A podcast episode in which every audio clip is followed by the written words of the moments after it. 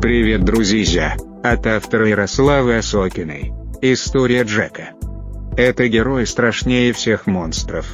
А почему расскажет? Евгения. Добрый день! С вами ведущая подкаста «Книжные разборки» Евгения Сафонова, она же писатель фэнтези и редактор издательства «Эксмо».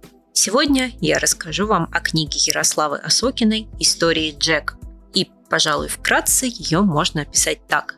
Это книга, которая получится, если скрестить Ведьмака с сериалом «Сверхъестественное». Представьте себе мир, очень похожий на нашу современность, только наводненную всяческими монстрами. А с монстрами борются маги, которые официально состоят на службе у государства. Главный герой, Джек, как раз один из них. Загвоздка в том, что Джек настолько силен, что стоит ему использовать свои способности, и это приведет к фатальным разрушениям. Поэтому ему приходится быть крайне осторожным и немалую часть времени просто сидеть без дела, ведь разрушение от него может быть побольше, чем от любых монстров. Но вот в напарнике ему назначают Энсу, молодую девушку, мастера боя, которая является собой полную противоположность Джеку. У нее нет собственной магической энергии, но она может выпивать чужую и подзаряжаться ей. Сперва кажется, что они с Джеком очень разные, и напарники из них так себе. Но чем больше дел они раскрывают вместе, тем яснее становится, что они идеально дополняют друг друга.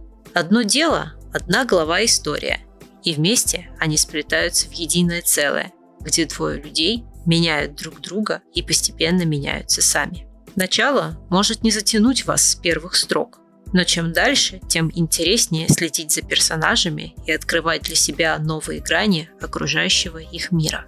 Этот мир похож на наш настолько, что в нем даже присутствует магическая бюрократия, с которой будет связано немало забавных эпизодов. Но вместе с тем сеттинг остается самобытным и атмосферным, и, невзирая на чудовищ, тебе самому хочется как-нибудь отправиться в патруль вместе с Джеком. Второстепенные персонажи хорошо рисуются в воображении благодаря ярким чертам.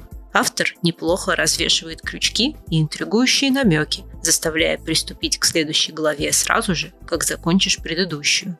Здесь много нечисти на любой вкус, от подводных тварей до зловредных колдовских тараканов. Красочные боевые сцены предстают перед глазами, как в кино – также сердце любителя мифологии порадует вкусные детали, вроде особого значения истинных имен, которое заставляет магов брать позывные, или гейсов, которые налагают на мага определенные ограничения. В общем, если вы ищете крепкое городское фэнтези с тягучей осенней атмосферой и легким налетом нуара, истории Джека для вас. Тем более, что с первыми двумя частями книги можно ознакомиться на Литресе совершенно бесплатно. Рекомендую сделать это прямо сейчас.